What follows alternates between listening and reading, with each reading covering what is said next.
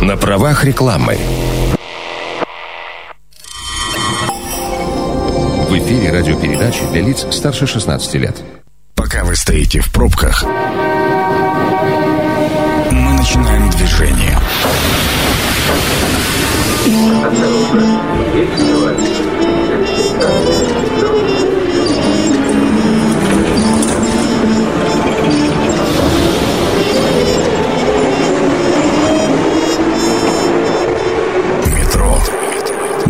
Темы Красноярска. Итак, добрый вечер. Программа «Метро». Сергей Васильев у микрофона. Ну вот, а теперь разрешите представить э, моего сегодняшнего собеседника, собеседницу Наталью Викторовну Потапову напротив меня, управляющая банком открытия в Красноярске. Наталья Викторовна, добрый вечер. Добрый вечер. А, сегодня поговорим а, об экономической ситуации в целом, ну и об экономической ситуации глазами как раз а, вашего банка, вашего mm-hmm. подопечного, назовем его так. Ну, смотрите, вы же опытный финансист, в этой сфере работаете давным-давно. Наверняка помните 98 год и вот 2008 14 да. вот эти вот э, кризисы, которые наиболее ярко запомнились. Сегодня не просто же у нас тоже пандемия, да, у нас же тоже, по сути, кризис. А вот есть э, какое-то отличие, чем они отличаются, и вообще существует ли градация вот этих самых кризисов? Ну, кризис э, есть кризис, и сравнивать их, наверное, нельзя. Можно было бы, наверное, сказать, да, что, что легче было там, сломать правую руку или левую ногу, да? Ну да. Вот, поэтому все кризисы уникальны, но они схожи все в одном. Они, конечно, влияют на развитие общества, они влияют на каждого из нас, они влияют на э, все компании, которые существуют, и, конечно, влияют негативно.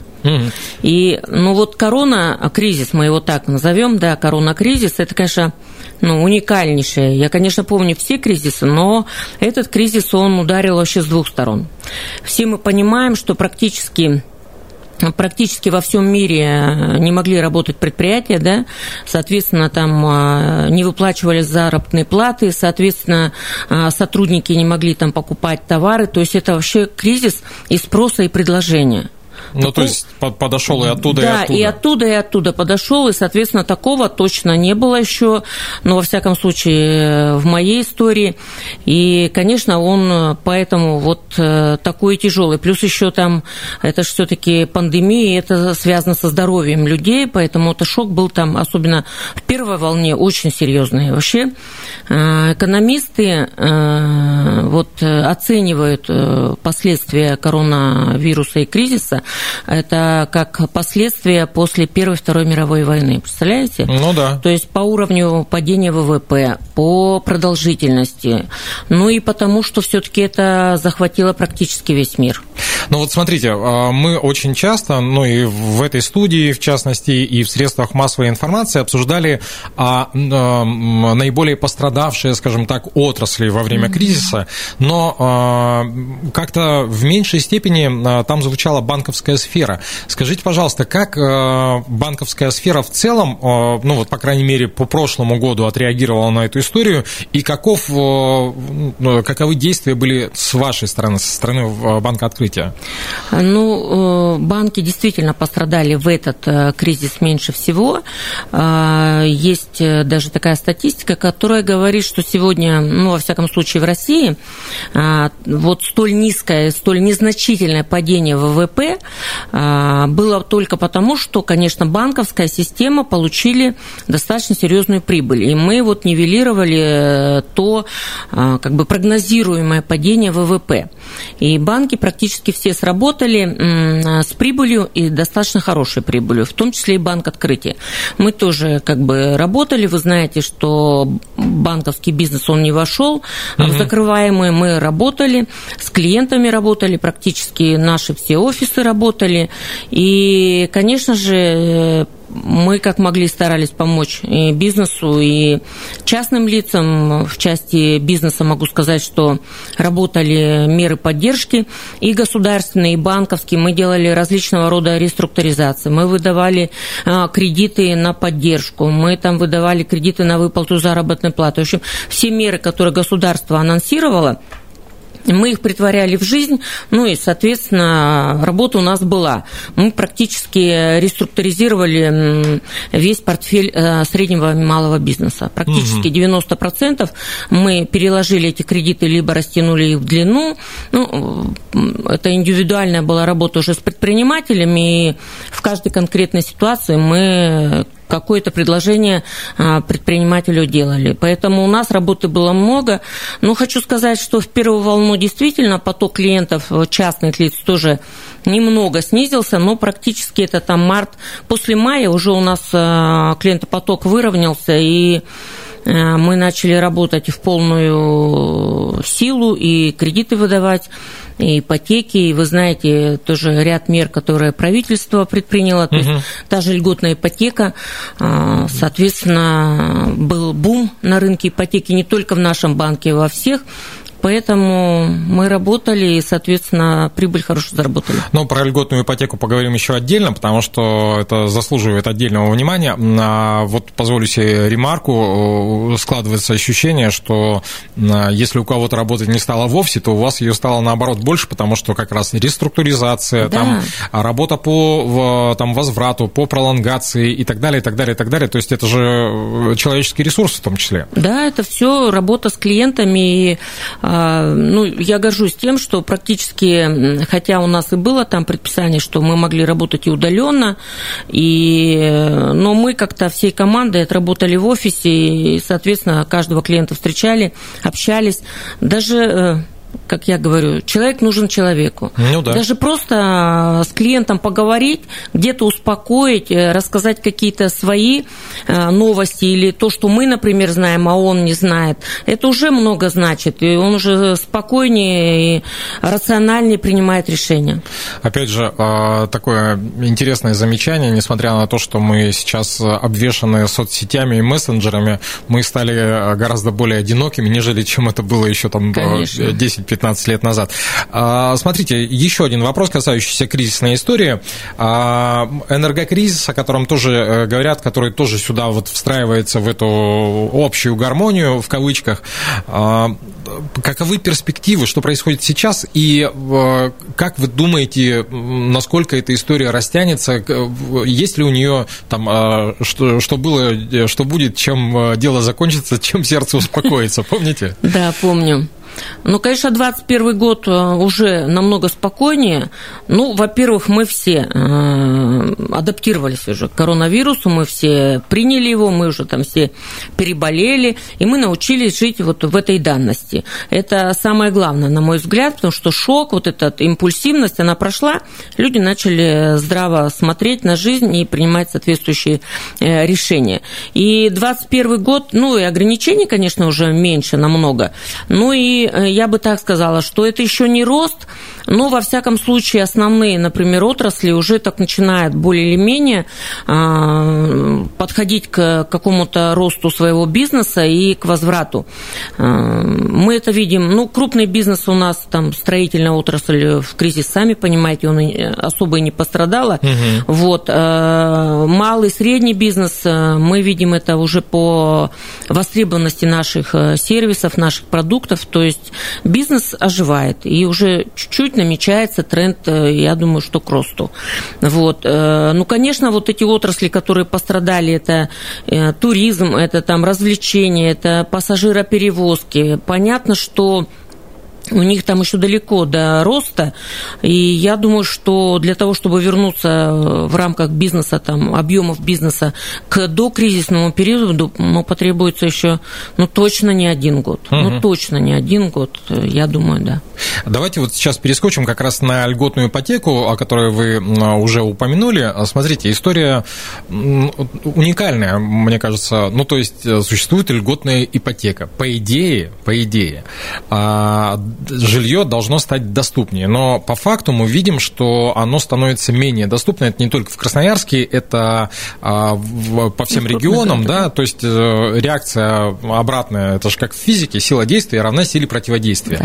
Да. И и плюс мы получаем еще и продление льготной ипотеки. Вообще, как вы относитесь к истории, вот к этой льготной ипотеке, ну вот, скажем так, одноразовой истории, потому что все равно, как бы мы там ни говорили, продолжительностью год, там полтора года, это все равно разовая такая акция, а, и как ваш банк вот это дело пережил, скажем так, и переживает? Ну, лично я вообще за льготную ипотеку. И считаю, что ну, основным вот таким драйвером роста квадратного метра все-таки стала не льготная ипотека, а все-таки стала та инфляция, которая у нас раскручивается в связи с э, вот этой пандемией. Потому что все-таки э, заводы стояли, там поставщики не работали, и вот этот дефицит, он э, создал такие предпосылки для серьезной инфляции. И строительные материалы выросли значительно. Мы это анализировали и, в принципе, на цифрах это доказывали. Но льготная ипотека, конечно, тоже сыграла, ну, я считаю, не главную, но она сыграла роль э, в росте стоимости жилья. Ну, потому что это закон экономики. Спрос рождает предложение. Если есть спрос, то, конечно, все застройщики в этой части, наверное, какую-то долю а, маржи своей заложили. И, конечно, это тоже сыграло. А, был точно в период вот льготной ипотеки этот бум. Мы там выросли по росту ипотеки, там, выдачи ипотечных кредитов, он там в разы у нас там в 3-4 раза мы Ого. выдали ипотеки больше, чем да, в предыдущие годы. То есть бум был серьезный. Что касается сегодня, да, льготную, период, э, льготную ипотеку сейчас же ограничили, то есть верхний потолок 3 миллиона рублей. И, соответственно, такие города, как Москва, там, Питер, Сочи, ну и Краснодар в том числе, мы уже не можем пользоваться вот именно льготной ипотекой, потому что ну, 3 миллиона рублей у нас сегодня однокомнатная квартира не стоит, да? Ну да. Поэтому практически мы в нашем городе о льготной ипотеке сейчас уже не говорим. А, поведение наших заемщиков, э, куда они пошли, э, да, сейчас вторичка, конечно, пользуется спросом, но сейчас хорошо пользуется спросом еще и семейная ипотека. Она тоже по льготной ставке, и э, конкуренция среди банков, она достаточно большая, и, конечно, это играет на руку нашим заемщикам. Конечно, мы все банки боремся там по ставке, там ну, привлекательность ипотеки, она в чем? Ну, в цене. И mm-hmm. вот мы там двигаемся на сотые процентов, тот дешевле, тот дороже. А, ну, вот у нас, например, сегодня там при ставке базовой 7%, а, мы выдаем под 5,9 э, ипотеку. Mm-hmm. То есть все равно еще ставка, ставка еще интересна. А, ставка еще пока, а, как бы сказать, отрабатываема, и она звучит для нашего заемщика еще достаточно комфортно, поэтому спрос на ипотеку упал, но ну, не очень серьезно. ну, мы насколько оценивали, практически где-то процентов на 20 у нас спрос на ипотеку упал. Ну, да, ключевая растет, рыночная ставка ипотеки растет, ну, соответственно, конечно, все, все, все... все растет, а мы стоим, да? А мы стоим, да. А уровень доходов мы с вами понимаем, что даже если растет, то не теми темпами. Ага, еще один а, вопрос тогда такой а, уточняющий. А, подскажите, вот как вообще, а, ну, вы же рассчитывали на какое-то количество людей, которые придут за льготной ипотекой. Это как-то, я не знаю, там а, тарифицируется, у вас есть там список, ну вот там, условно говоря, там 15 тысяч льготных мы выдадим, и, или как, как вот эта система распределения? Нет, однозначно мы там никакие планы не устанавливали. Конечно, банк – это банк, это тоже коммерческое предприятие, которое зарабатывает прибыль. И мы, конечно, тоже, основная наша цель – это, как любого бизнеса, заработать. Э, и, соответственно, мы там закладываем плюс-минус какую-то маржу на каждую операцию. Это ни для кого не секрет. И принципе, ничего страшного в этом нет, да? Ну да. Да, все зарабатывают э, на этом рынке. Мы в том числе. Поэтому у нас никаких ограничений не было. У нас есть там определенные планы э, по выдаче там, на год ипотеки, которую берет на себя банк. Практически все планируют э, свою деятельность. Вот. Но мы перевыполняли планы в разы. В разы перевыполняли. Конечно, старались, чтобы все клиенты, которые к нам зашли за ипотекой, они ее получили. Ну, о клиентах поговорим уже в следующей части программы. А, сейчас а, прервемся на короткую рекламу. На правах рекламы. Это программа «Метро». Авторитетно о Красноярске.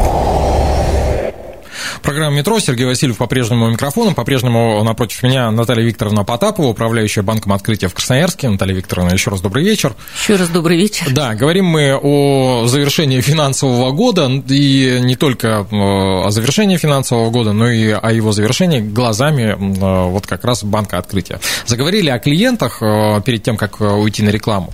Фраза, которая набила оскомину уже совершенно всем, мир не станет прежним, мы ее слышим на протяжении всей жизни, а особенно в кризисные времена.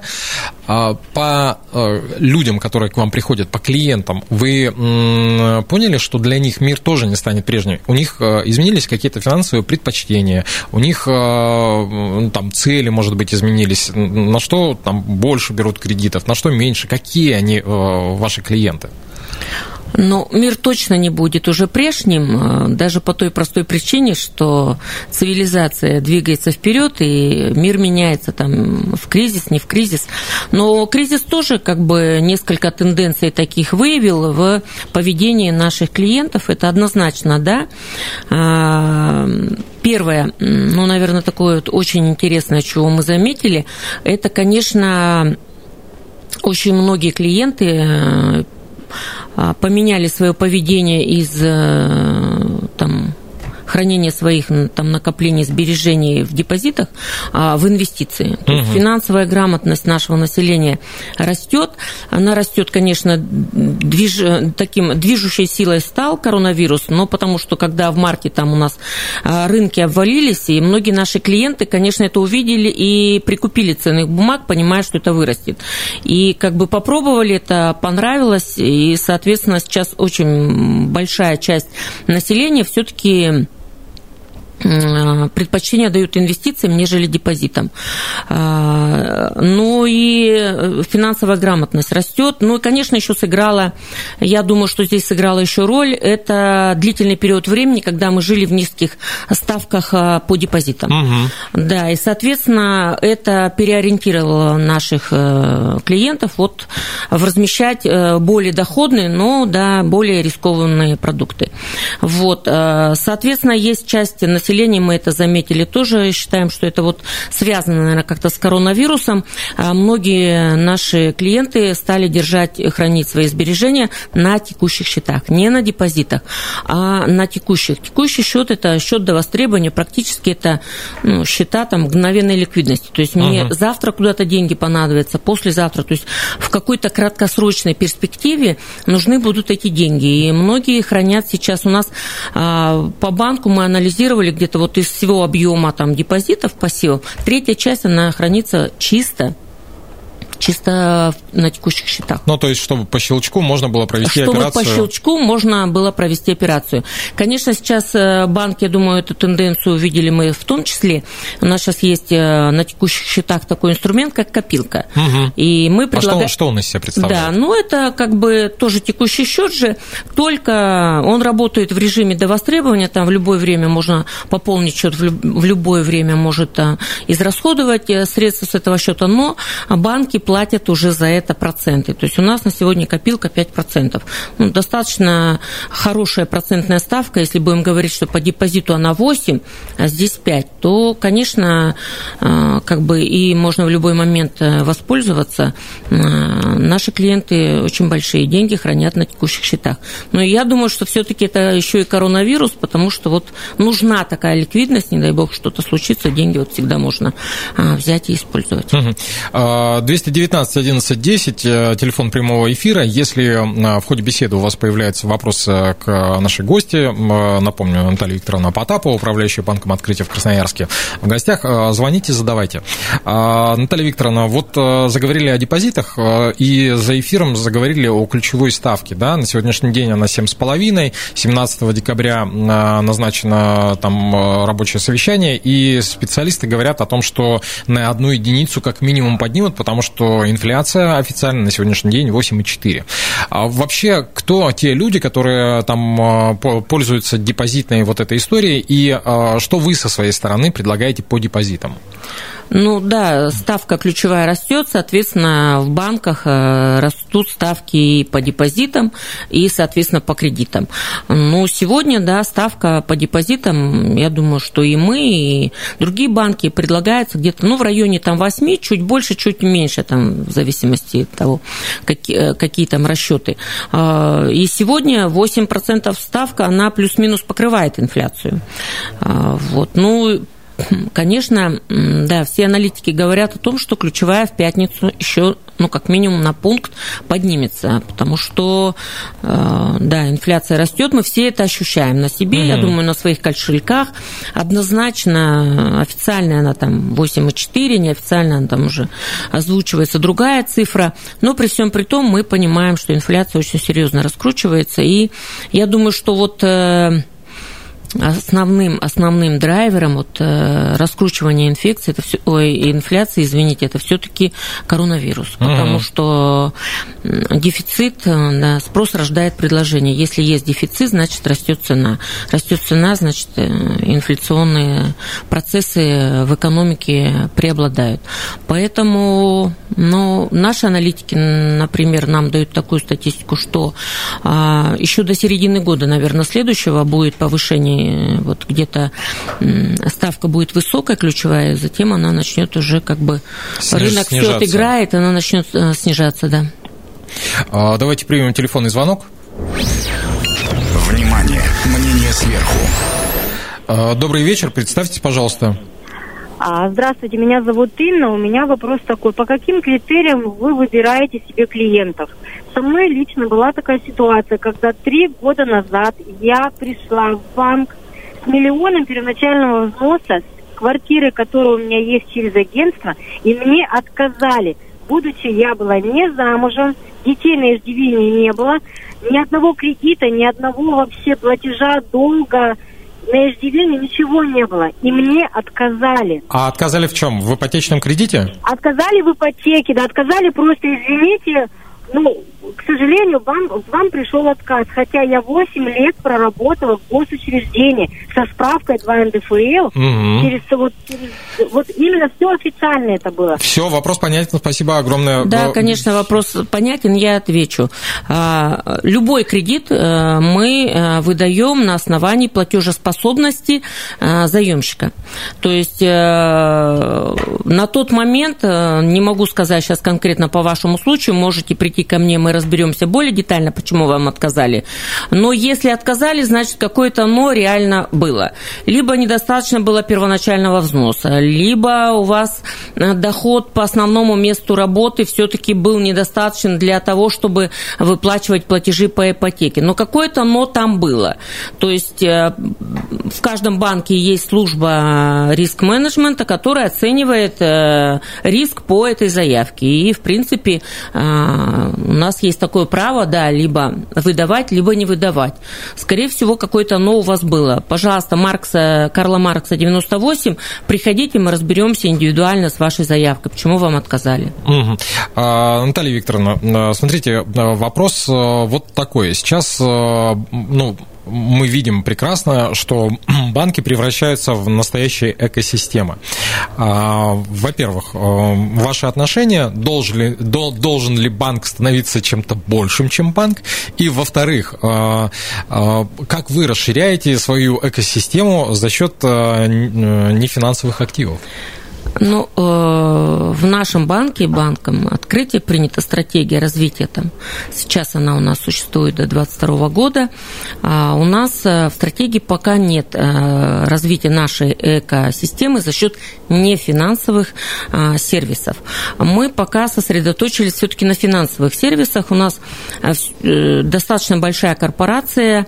В наш периметр входят такие бизнесы, как страховой бизнес, всем известный, наверное, и в городе городе Красноярске Росгострах. Это ну, да. наша компания. Росгострах «Жизнь». Мы вот создали ее с нуля. Вот, у нас есть лизинговый бизнес, а, Балтийский лизинг – это вот э, наша компания, открытый лизинг у нас есть. У нас есть негосударственный пенсионный фонд, который занимает третью позицию на рынке России. У нас есть э, открытые инвестиции, это то, чего мы предлагаем в части инвестиционных инструментов нашим клиентам. А, поэтому у нас есть э, банк «Точка», это для совсем микробизнеса онлайн-банк без офиса в городе Красноярске. То есть, в принципе, мы сейчас сейчас сосредоточены на развитии финансовых инструментов, на отлаживании всего. А, в новом формате банк мы не, недавно работаем, на всего три года, поэтому нам есть еще над чем поработать. И пока в нашей стратегии вот не финансовых таких а, сервисов нет. Ну, про стратегию я услышал. А лично к вам у меня вопрос так и остается, но перед этим послушаем звонок радиослушателя. Добрый вечер, как вас зовут? Добрый вечер. Меня зовут Сергей. Сергей, э, я являюсь... Да, рассказывайте. Да, да, да. Я являюсь э, ну, клиентом банка. У меня есть потребительский кредит. Угу. И вот такой вопрос у меня. Угу. Э, выходной день очень сложно и проблемно положить, внести деньги на счет. Все банкоматы банка открытия находятся в офисах за закрытыми дверями. И чтобы найти банкомат, в который можно внести платеж в выходной день, это проблема большая вот, для банка открытия. Приходится ездить по городу и искать где можно внести деньги. Угу. Сергей, вот. спасибо, да. Ну, мнение, тут вопрос, я уж не знаю, как а, правильно сказать-то. Ну, и мнение, и вопрос, но, в принципе, у нас есть э, соглашение. А, мы же принадлежим практически на 99% и 9 к Центральному банку. У нас есть соглашение с банками-партнерами. И, в принципе, можно эту операцию совершить в любом банке, в любом банкомате любого другого банка, не только открытие. Но ваш вопрос э, в части того, что да, в розничной сети наших банкоматов еще недостаточно много, мы над этим работаем. А, в городе, в Красноярском крае у нас вообще 60, 658 устройств самообслуживания. Угу. Но понимаем, что этого явно недостаточно, мы над этим работаем. Спасибо за вопросы и предложения. Сергей, вас услышали, ну и вы, наверное, услышали о том, что банки-партнеры да. также, я так понимаю, без процентов принимают. Без процентов. А, Все-таки хотелось бы возвратиться к вашему личному мнению по поводу того, должен должен ли банк становиться чем-то большим, чем банк, я имею в виду экосистему? Ну, если говорить о моем личном вот отношении Конечно. к этому, я против. А, объясню почему. Потому что я лично, вот, я банкир, я профессионально а, в финансовых услугах. И я не очень профессионально там, э, например, в доставке продуктов или, я не знаю, в производстве чего-то, или там еще в каком-то сервисе. Я там недостаточно профессиональная, поэтому я думаю, что я там, наверное, буду не очень эффективна. А, и поэтому вот продавать все и вся, на мой взгляд, это не приносит эффективности компании. Вот мое мнение все-таки. Я считаю, что а, профессионал должен заниматься профессионально своим делом. Ну, и ваше мнение совпадает со стратегией э, банка открытия. Банк открытия Еще да. один телефонный звонок успеем принять. Э, здравствуйте, вы в прямом эфире. Как вас зовут? Здравствуйте, зовут Артем. Артем, вопрос, а... предложение? Вопрос, а, подскажите такой вопрос. Вот смотрите, у меня есть ипотека, например, в Сбербанке. В вашем банке делают рефинансирование? И сразу такой вопрос а, по поводу страхования жизни и жилья именно у вас надо страховаться, либо у вас есть какие-то партнеры э, по страхованию жизни. Ага, Артем, спасибо за вопрос. Да, отвечаю понятно. на вопрос. Рефинансирование в нашем банке есть. Активно клиенты этим пользуемся. А, страховка у нас тоже есть, как в любом другом банке. Ипотечного кредита мы страхуем. Можно застраховать в нашей страховой компании, это Росгострах, либо, а, в принципе, мы а, жестко не требуем от клиентов, в какой страховой компании вы будете страховать страховаться. Нам важно иметь э, страховку, да, вы понимаете, что от э, объема страхования зависит ваша процентная ставка, и, соответственно, нам нужна страховка. Где вы застрахуетесь, это для нас не очень принципиально. Спасибо за ответ. Э, Еще, э, наверное, один вопрос успеваем обсудить. Мы все-таки больше как-то о физических лицах, о клиентах. Э, но я же так понимаю, что банк открытия – это и предприниматели, и мы в начале беседы об этом говорили. А я понимаю, что сейчас упрощенка по документам в чем выражается и какие профиты получат вот эти самые предприниматели?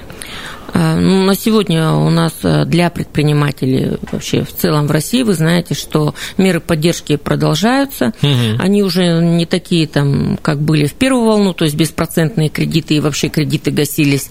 А сейчас такого нет, но при всем при том мы сейчас пострадавшим отраслям продолжаем оказывать помощь и выдаем трехпроцентный кредит на выплату заработной платы. То есть там считается так, точно так же штатная Численность умножается на МРОД, умножается на 12 месяцев, 3% стоит кредит. Считаю, что это тоже какая бы никакая, но это поддержка предпринимателям и достаточно серьезная. Вот если говорить, что сегодня рыночная ставка там в районе 9% для них, они получат кредит по 3%, это, наверное, такая значимая для предпринимателей поддержка.